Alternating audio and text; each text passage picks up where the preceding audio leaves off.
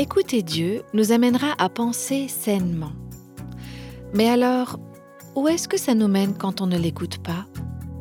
Vous savez, la désobéissance, l'incrédulité et la rébellion vous feront devenir fou, irrationnel. Et vous allez finir par agir de façon incohérente et dire des choses vraiment stupides.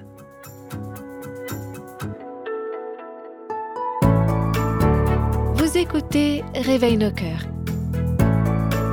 Et nous voici dans la deuxième et dernière partie de cette mini-série qui s'appelle Comment réagir face au stress. Cette série est basée sur un passage biblique qui est dans l'Ancien Testament, dans le livre des Nombres chapitre 20. Si vous n'avez pas encore écouté le premier épisode, je vous encourage à le retrouver sur notre site réveilnoscoeurs.com. Et là, vous trouverez aussi la retranscription, c'est-à-dire le podcast sous forme écrite. Vous savez, ces deux épisodes de cette série Comment réagir face au stress ont pris naissance pendant l'un de mes moments de méditation alors que je lisais les 13 premiers versets du chapitre 20 du livre des Nombres. Et la dernière fois, je vous ai parlé de mes réflexions sur ce que ce passage nous enseigne par rapport à la manière dont les Israélites ont réagi devant les défis auxquels ils ont dû faire face dans le désert. Alors aujourd'hui, je vais lire à nouveau les deux premiers versets et la suite du passage. Toute l'assemblée des Israélites arriva dans le désert de Tsin le premier mois et le peuple s'arrêta à Kadès. Il s'agit en fait du premier mois de leur quarantième année d'errance dans le désert. Ils arrivent donc à Kadès, enfin à deux pas de la terre promise. Mais plusieurs épreuves les attendent encore, et on voit la première ici au verset suivant, c'est là que Myriam mourut et fut enterrée.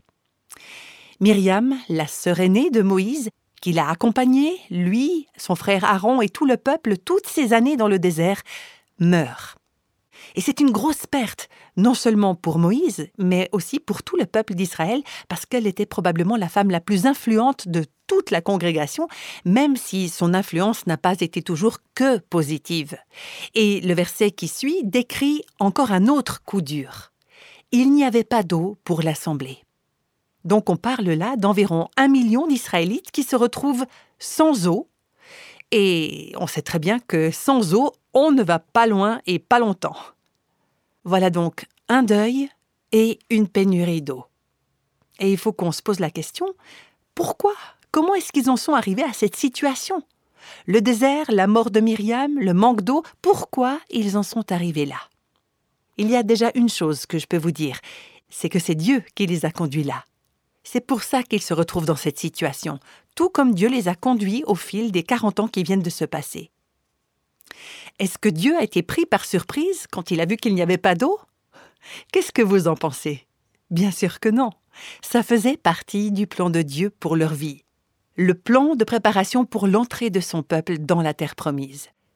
On va pas quitter le chapitre 20, mais j'aimerais juste vous lire quelques versets de Deutéronome 8, les versets 2 et 3. Souviens-toi de tout le chemin que l'Éternel ton Dieu t'a fait faire pendant ces quarante années dans le désert. Pourquoi est-ce qu'il les a emmenés errer dans ce désert, là où il y avait un tel manque d'eau? La suite nous dit pourquoi. Il voulait t'humilier et te mettre à l'épreuve pour connaître les dispositions de ton cœur et savoir si tu respecterais ou non ses commandements. Il t'a humilié, il t'a fait connaître la faim. Et la soif, on pourrait ajouter en réfléchissant à un autre, un autre passage du jour. Il t'a fait connaître la faim. C'était pas un accident, c'était pas une erreur. Dieu ne s'est pas endormi, il n'a pas oublié de faire quelque chose. Il t'a fait connaître la faim et il t'a nourri de la manne que tu ne connaissais pas et que tes ancêtres non plus n'avaient pas connue, afin de t'apprendre non seulement pour te rendre humble, non seulement pour te tester, mais aussi t'apprendre que l'homme ne vit pas de pain seulement, mais de tout ce qui sort de la bouche de l'Éternel. On voit qu'à travers l'histoire, Dieu a intentionnellement conduit son peuple dans des situations où ils ont fait l'expérience du manque. Il le fait intentionnellement dans le but de les rendre humbles, de les tester et de leur apprendre à dépendre totalement de lui. Mais ils n'ont rien compris. Ils ont, cette fois encore, résisté à ce que Dieu faisait pour leur bien, et ils ont perdu l'occasion d'être fortifiés. Est-ce qu'on ne se reconnaît pas ici? Combien de fois on se retrouve au pied du mur face à des épreuves, en éprouvant le manque, et on commence à résister aux circonstances même que Dieu a placées dans notre vie pour nous rendre humbles, nous tester et nous apprendre quelque chose, nous amener à dépendre davantage de lui? Parce que si c'était toujours tout beau, tout rose, bien confortable, et si on vivait toujours dans l'abondance, si notre mari ne nous agaçait jamais, que nos enfants étaient parfaitement obéissants, et qu'on n'avait jamais de problème de santé, vous croyez qu'on chercherait à se confier entièrement en Dieu? S'il se présente pour nous une seule occasion de nous confier en nous-mêmes, eh bien, c'est pas ce qu'on fait. Mais Dieu ne veut pas qu'on s'appuie juste sur soi. Parce que tôt ou tard, notre nature va nous faire défaut. Maudit soit l'homme qui fait confiance à ce qui est humain, qui prend des créatures pour appui et qui détourne son cœur de l'Éternel. Autrement dit, ne vous faites pas autant confiance à vous-même. On a besoin de compter sur lui. Il va toujours retirer des choses qu'on a, ces choses dont on pense ne pas pouvoir se passer, et dans lesquelles on met notre confiance, comme l'eau, par exemple, dans ce passage. Il dit Est-ce que vous voulez voir où est la source de toutes vos provisions? Eh bien, levez la tête, regardez à moi. Et pour en revenir à ce passage qui nous occupe aujourd'hui, au lieu de faire confiance au Seigneur, au lieu de voir cette situation comme étant pour leur bien, les gens du peuple se sont ligués contre Moïse et Aaron. Et on a déjà lu les versets 3 à 5 où ils s'en prennent à eux, ils les accusent de tous leurs maux en disant Mais si seulement nous avions expiré lorsque nos frères ont expiré devant l'Éternel, pourquoi avez-vous fait venir l'assemblée de l'Éternel dans ce désert? Est-ce pour que nous y mourions, nous et notre bétail? Pourquoi nous avez-vous fait quitter l'Égypte si c'est pour nous amener dans cet endroit de malheur? Ce n'est pas un endroit où l'on puisse semer, et il n'y a ni figuier, ni vigne, ni grenadier, ni eau à boire. Comprenons bien, pendant 38 ans, ces enfants d'Israël ont payé le prix de la rébellion et de l'incrédulité de leurs parents, et on les voit maintenant reproduire exactement le même schéma. Et leur attitude n'est pas correcte à bien des égards. Réfléchissez un instant. D'abord, ils sont égoïstes. Ils sont insensibles à la perte que viennent de subir Moïse et Aaron. Ces deux frères viennent d'enterrer leur grande sœur. Mais en plus de ne pas les consoler, ils les attaquent au lieu d'être interpellé par le fait que Dieu peut reprendre la vie à tout moment, il laisse tout simplement le Seigneur hors de l'équation. Où est Dieu dans toute leur jérémiade, dans toute cette crise? Quand on oublie Dieu, on devient vulnérable. Prisonnière ou prisonnier de nos émotions, notre imagination est sans limite, on exagère, on manque d'objectivité, on critique, on accuse, et on finit par tirer des conclusions absurdes, comme ce que ces gens ont fait. Et si vous regardez bien ce qu'ils disent, c'est complètement fou. Ils tirent des conclusions irrationnelles et ils disent des aberrations. Il aurait mieux fallu mourir dans le désert comme les autres. Ils ne pensent plus à Dieu. D'où est-ce qu'ils sortent ça? En tout cas pas de Dieu. Ils se mettent à calomnier Moïse, ils lui portent des accusations injustes, dures, cruelles, tu nous as amenés ici pour nous tuer, tu nous as fait quitter l'Égypte, comme s'ils avaient voulu rester en Égypte, où ils avaient été esclaves pendant 400 ans. C'est vraiment comme s'ils disaient La vie en Égypte, en fait, ça nous manque, c'était mieux là-bas. Et ça, c'est absurde. Vous savez, la désobéissance, l'incrédulité et la rébellion vous feront devenir fous, irrationnels, et vous allez finir par agir de façon incohérente et dire des choses vraiment stupides. Ils disent Pourquoi est-ce que vous nous avez fait quitter l'Égypte? Mais la plupart d'entre eux, n'ont jamais connu l'Égypte, ils sont nés dans le désert. Donc ils répètent certainement ce qu'ils ont entendu dire de leurs parents. Permettez-moi de vous mettre en garde ici. Et quand vous lirez l'Exode et les Nombres, gardez ça à l'esprit. Notre attitude face à la volonté de Dieu et notre manière d'y répondre au moment d'être testés par des épreuves auront un impact sur nos enfants, nos petits-enfants, peut-être même encore après notre mort. Pour ma part, je veux réagir aux épreuves de manière à ce que celles et ceux qui viendront après moi puissent voir que Christ a été tout pour moi, et qu'ils voient la souveraineté de Dieu et combien sa volonté est bonne, acceptable, parfaite, et combien il est digne de confiance. Dans ce chapitre 20 du livre des Nombres, on va découvrir la réaction de Moïse et d'Aaron. Ils viennent de perdre leur sœur et ils doivent maintenant faire face à cette attaque et cette opposition injustifiée de la part de ceux qu'ils ont fidèlement conduits toutes ces années. Alors, que faire? Que dire? Où aller? Vous savez peut-être ce que c'est? Que de se sentir pris à partie par ceux que vous aimez et que vous servez. Peut-être que ce sont vos enfants, vos collègues de travail, les membres de votre communauté, de votre Église. Alors qu'est-ce qu'il faut faire? Qu'est-ce qu'il faut dire dans ces circonstances? Où est-ce qu'il faut aller? Comment est-ce qu'on réagit? Et le verset 6 nous dit comment Moïse et son frère ont réagi. Moïse et Aaron s'éloignèrent de l'assemblée pour se rendre à l'entrée de la tente de la rencontre. Ils tombèrent le visage contre terre. Moïse et Aaron s'éloignent de l'assemblée. Parfois on a juste besoin de s'isoler. C'est ce qu'ils ont fait. Et où est-ce qu'ils sont allés? Moïse et Aaron s'éloignèrent de l'assemblée pour se rendre à l'entrée de la tente de la rencontre. Ils tombèrent le visage contre terre. Où est-ce qu'ils vont? Ils se tournent vers Dieu. Quand le peuple s'est révolté contre Moïse et Aaron, ils sont allés vers le Seigneur. Où d'autres est-ce qu'ils auraient pu aller? C'est d'ailleurs exactement ce que le peuple aurait dû faire quand il s'est retrouvé sans eau Moïse et Aaron étaient démunis, ils se sont jetés aux pieds du Seigneur pour trouver grâce et miséricorde. Ils sont allés prier en faveur de tous ceux qui leur rendaient la vie si difficile. Ils sont allés supplier Dieu pour lui demander de l'aide, des provisions. Et qu'est-ce qui s'est passé? On peut le voir à la fin du verset. Et la gloire de l'Éternel leur a paru. C'est tellement merveilleux, n'est-ce pas? Bon, on ne sait pas exactement ce que ça veut dire ou comment ça s'est manifesté. Peut-être que la nuée qui les accompagnait pendant toutes ces années était particulièrement brillante, intense ce jour-là, je ne sais pas, mais c'est quelque chose qui ne laissait pas de doute. C'était clair que c'était une manifestation de la gloire de Dieu.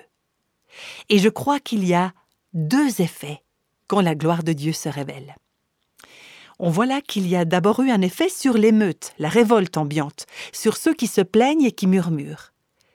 Parce que la sainteté de Dieu rappelle à ces gens la gravité de leurs péchés, de leurs plaintes et de leur rébellion. Et dans ce passage, la vision de la gloire de Dieu a dû créer la terreur dans leur cœur, comme elle l'a fait à d'autres moments, comme dans le chapitre 16 au verset 19, lors de la rébellion des fils de Corée du peuple, on peut lire Alors la gloire de l'Éternel apparut à toute l'assemblée.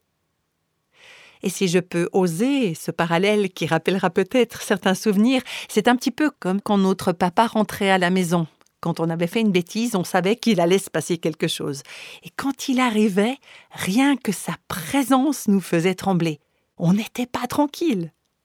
Ce n'est pas que les papas doivent inspirer de la terreur, mais il y avait cette notion de droiture, de sagesse, d'autorité qui inspire la crainte respectueuse dans un cœur rebelle. Et là, quand la gloire du Dieu éternel apparaît, y a dû avoir de la terreur dans le cœur des rebelles. Mais je crois que l'apparition de la gloire de Dieu à ce moment-là a surtout servi à encourager Moïse et Aaron, et à leur rappeler que Dieu était avec eux, et qu'il allait pourvoir à leurs besoins. On voit ces deux éléments tout au long des Écritures, le jugement et le salut. Les deux sont le résultat de la gloire de Dieu. Si vous commencez à lire le Nouveau et l'Ancien Testament avec ça en tête, vous allez voir que là où il y a jugement, il y a aussi le salut, et inversement. Je vous donne un exemple qui illustre cela. Ça se trouve dans 2 Thessaloniciens chapitre 1. Il est question là du retour de Jésus. Le passage commence par quelque chose de glorieux. Il est dit que Jésus apparaîtra du ciel avec les anges de sa puissance au milieu d'une flamme de feu. Et puis on voit tout de suite les deux effets de la gloire de Dieu.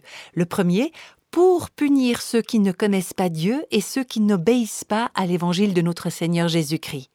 Et le deuxième effet, pour être célébré parmi ceux qui lui appartiennent et admiré parmi tous ceux qui auront cru. Cette gloire induit la condamnation et la ruine pour ceux qui trembleront dans la présence du Seigneur, et dans le même temps, pour ceux qui ont placé leur foi en Jésus, elle donne espoir, courage et foi, parce qu'elle est grâce et miséricorde. La question est donc la suivante. Comment est-ce que vous voyez la gloire de Dieu? Est-ce qu'elle fait naître la terreur dans votre cœur parce que vous n'avez pas cru, parce que vous l'avez rejetée? Ou est-ce qu'elle suscite en vous émerveillement, stupeur et grâce parce que vous pensez à la grande miséricorde de la gloire de Dieu. La gloire de Dieu est donc apparue à Moïse et Aaron, et verset 7, L'Éternel dit à Moïse, Prends le bâton et convoque l'assemblée, toi ainsi que ton frère Aaron. On va parler un petit peu de ce bâton, le bâton de Moïse, qui est appelé aussi le bâton de Dieu dans Exode 17. Le bâton de Moïse représentait le bâton de Dieu et il avait déjà été utilisé plusieurs fois pour accomplir des miracles. Peut-être que vous vous souvenez en Égypte quand Dieu a envoyé Moïse parler à Pharaon, ce bâton s'est transformé en serpent. C'était un signe miraculeux. Et ce même bâton a été utilisé pour changer l'eau en sang lors de la première plaie d'Égypte. Et puis, il a aussi été utilisé pour laisser passer le peuple d'Israël à travers la mer Rouge sur les ordres de Dieu. Et on le retrouve aussi dans Exode 17 où Moïse est au sommet d'une colline. Il devait garder le bâton en l'air alors que Josué et les Israélites combattaient contre les Amalécites. Et chaque fois qu'il abaissait le bâton, les Amalécites gagnaient du terrain. Et lorsqu'il le brandissait en l'air, c'était les Israélites qui l'emportaient. Et dans Exode 17, dans une situation similaire à celle qu'on étudie aujourd'hui, à Réphidim, 40 ans plus tôt, Dieu a dit à Moïse de prendre ce bâton et de frapper un rocher pour qu'il en sorte de l'eau. Une nouvelle fois, Dieu ordonne à Moïse de se saisir de son bâton, mais il va donner des instructions un peu différentes. Effectivement, Dieu lui dit de prendre le bâton, de rassembler tout le peuple, et il lui demande non pas de frapper le rocher, mais de lui parler. Je lis le verset qui correspond. Prends le bâton et convoque l'assemblée, toi ainsi que ton frère Aaron. Vous parlerez au rocher en leur présence, et il donnera son eau. Tu feras sortir pour eux de l'eau du rocher, et tu feras boire l'assemblée et leur bétail. On va prendre juste une minute ici. Vous vous souvenez peut-être, je vous ai dit que c'est en méditant sur ce passage que j'ai eu l'idée de faire cette petite étude biblique je suis pas allée très très loin ce jour-là, je me suis vraiment arrêtée sur ce passage. Et très souvent, c'est comme ça qu'on peut voir les richesses de la parole. On lit, on s'arrête, on lit encore, on revient en arrière, on relit, on approche le passage sous plein d'angles différents et on demande à Dieu de nous parler à travers ce texte. Donc réfléchissez un petit peu à cette instruction précise que Dieu donne à Moïse. Pensez à la confiance qu'il lui fallait pour faire exactement ce que Dieu lui demandait de faire. Il devait se tenir debout devant toute cette foule révoltée, en colère, et parler au rocher. Vous imaginez la situation si rien ne se passait? Il devait s'adresser au rocher et attendre que Dieu agisse miraculeusement pour donner de l'eau. Imaginez le résultat si Moïse avait vraiment fait ce que Dieu lui avait demandé de faire. Le peuple aurait pu voir combien Dieu est puissant. Par les simples mots de Moïse s'adressant au rocher, Dieu aurait fait jaillir de l'eau. C'est quelque chose que seul Dieu peut faire. Le peuple aurait vu combien Dieu lui-même est attentif à ses besoins et qu'il est celui qui pourvoit. Mais voilà, il fallait de la foi et de l'obéissance. Il devait faire confiance et obéir. Et j'aimerais vous dire que, que ce soit en tant que femme, en tant que maman, en tant que responsable, au travail, à l'église, pour être une bonne leader, une femme de Dieu pleine de sagesse, capable, il faut faire preuve de foi et d'obéissance. Donc, qu'est-ce que Moïse a fait? On va lire au verset 9 et les suivants. Moïse prit le bâton qui se trouvait devant l'Éternel, comme l'Éternel le lui avait ordonné.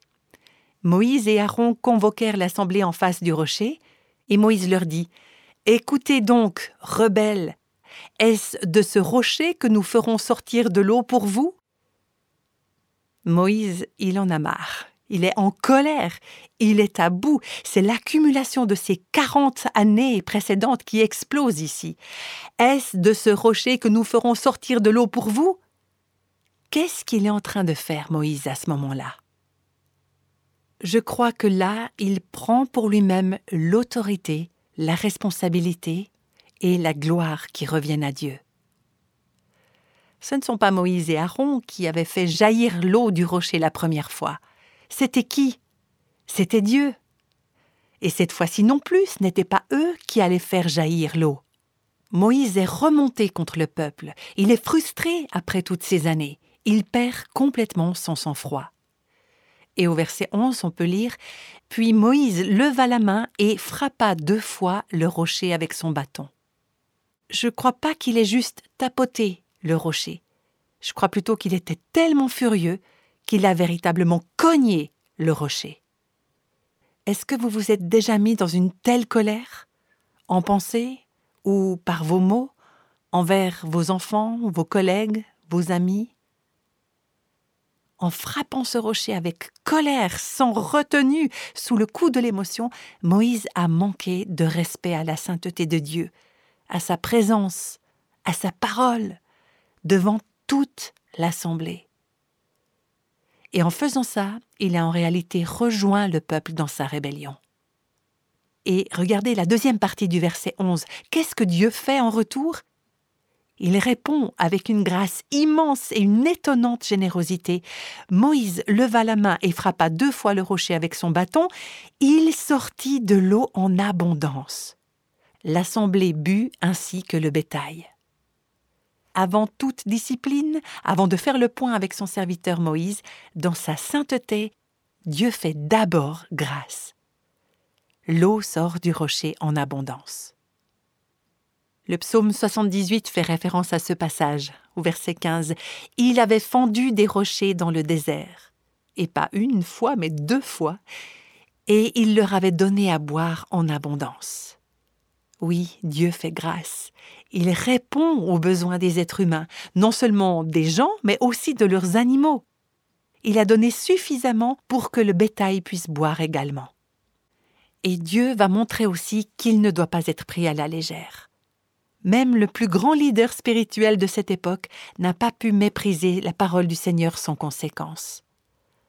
Je lis au verset 12 Alors l'Éternel dit à Moïse et à Aaron Puisque vous n'avez pas eu assez confiance en moi pour respecter ma sainteté devant les Israélites, vous ne ferez pas entrer cette assemblée dans le pays que je lui donne.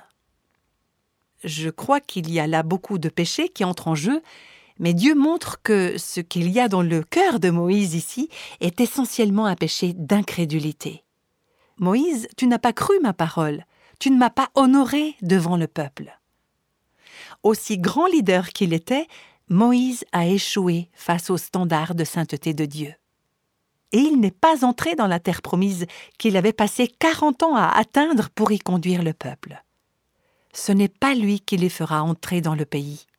Cette responsabilité sera donnée à un homme plus jeune, nommé Josué, Yeshua, un type de Christ de l'Ancien Testament, Jésus, qui amènera son peuple sur la terre promise où se trouve le repos et l'abondance. Là où tous les autres leaders échouent, seul le Seigneur réussit. Le verset 13 nous dit Ce sont les eaux de Mériba, parce que les Israélites contestèrent avec l'Éternel, et sa sainteté fut reconnue parmi eux. Mériba, ça veut dire dispute, querelle, conflit. Ce nom a été donné à cet endroit pour qu'on n'oublie pas. Vous voyez, le combat de ce peuple avec Moïse était en fait un combat avec le Seigneur. C'était personnel, entre eux et Dieu. Et le Seigneur était déterminé à ce que le peuple sache que Dieu est saint. Ce qui est intéressant, c'est que dans la première lettre aux Corinthiens, chapitre 10, l'apôtre Paul revient sur cet incident de l'Ancien Testament. Et j'aimerais terminer en lisant simplement un passage de ce chapitre du Nouveau Testament qui s'y réfère. Premier verset de ce chapitre 10. Frères et sœurs, je ne veux pas vous laisser ignorer que nos ancêtres ont tous été sous la nuée et qu'ils ont tous passé à travers la mer. Ils ont tous été baptisés en Moïse dans la nuée et dans la mer. Ils ont tous mangé la même nourriture spirituelle et ils ont tous bu la même boisson spirituelle. En effet, ils buvaient à un rocher spirituel qui les accompagnait, et ce rocher était Christ. Le rocher était Christ. On peut se souvenir de ce passage de Jean 7 où Jésus se lève et il dit Si quelqu'un a soif, qu'il vienne à moi et qu'il boive. Celui qui croit en moi, des fleuves d'eau vive couleront de lui, comme l'a dit l'Écriture. C'est de là, c'est de ce rocher que vous tirez vos biens, votre eau, votre vie. C'est pas une chose, c'est une personne, c'est Christ. Et on continue la lecture dans 1 Corinthiens 10, verset 5. Mais la plupart d'entre eux n'ont pas été approuvés par Dieu, puisqu'ils sont morts dans le désert. Or, ces faits sont arrivés pour nous servir d'exemple. Et puis, verset 9 à 11, Ne provoquons pas Christ, comme certains d'entre eux l'ont fait, si bien qu'ils sont morts, victimes de serpents. Ne murmurez pas comme certains d'entre eux l'ont fait, de sorte qu'ils sont morts sous les coups du destructeur. Tous ces faits leur sont arrivés pour servir d'exemple. Et ils ont été écrits pour notre instruction, à nous qui sommes parvenus à la fin des temps. Qu'est-ce qu'on doit retenir de tout ça? Je crois que Paul nous le dit, verset 12, Ainsi donc que celui qui croit être debout, on peut penser à Myriam, à Moïse ou aux Israélites, fasse attention à ne pas tomber. Alors gardons nos cœurs humbles et réalisons que nous ne sommes pas arrivés. Je ne suis pas et je ne serai jamais au point où je ne pourrai pas pécher contre Dieu si lui ne me garde pas, si lui ne me protège pas, et si je n'arrête pas de dire Seigneur, j'ai besoin de ta grâce. Restons sur nos gardes. Verset 13. Aucune tentation ne vous est survenue qui n'ait été humaine. Vous avez soif? Vous êtes dans une bataille? Dans une épreuve? Vous endurez quelque chose depuis 40 ans Ou très longtemps? Est-ce que vous êtes tenté de vous plaindre, de râler, de vous en prendre à vos responsables? D'autres sont passés par là, d'autres en ont fait l'expérience. Et quelle conclusion on peut en tirer? Je lis le verset suivant Dieu est fidèle. Et il ne permettra pas que vous soyez tentés au-delà de vos forces. Mais avec la tentation, il préparera aussi le moyen d'en sortir, afin que vous puissiez la supporter. J'aimerais prier avec vous, si vous le voulez bien, Seigneur, merci pour Christ, notre rocher. Seigneur, toi dont le flanc a été percé, duquel ont coulé du sang et de l'eau pour que nous soyons rachetés, pour que de notre être le plus profond puissent couler des fleuves d'eau vive. Il a été frappé pour nous, il a été transpercé pour nos transgressions. Alors Seigneur, nous nous tenons devant toi, notre rocher, et nous te remercions pour ta fidélité.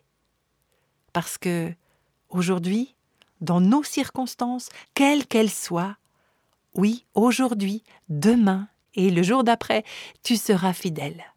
Et tu ne nous mettras jamais dans une situation sans pourvoir à tout ce dont nous avons besoin pour supporter et traverser les tentations et te faire confiance au cœur même de l'épreuve.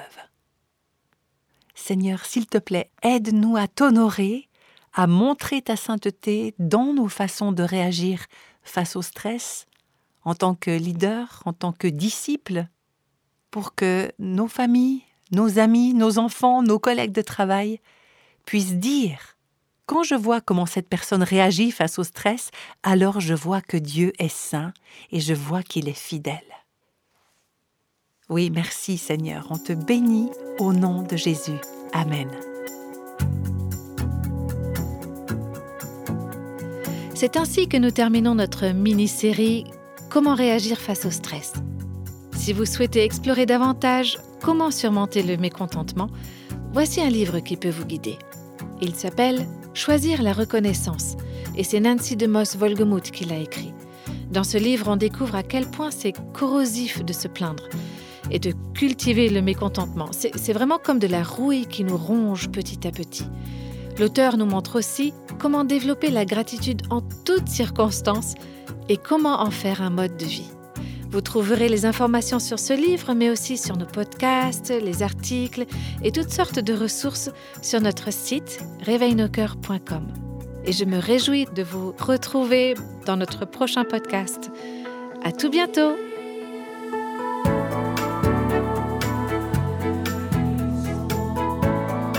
Tous les extraits de la Bible sont tirés de la version second 21. Réveille nos cœurs est le ministère francophone de Revive Our Hearts, initiative de Life Action Ministries avec Nancy DeMoss Volgemuth. Avec les voix de Christine Raymond et Jeannette Kosman.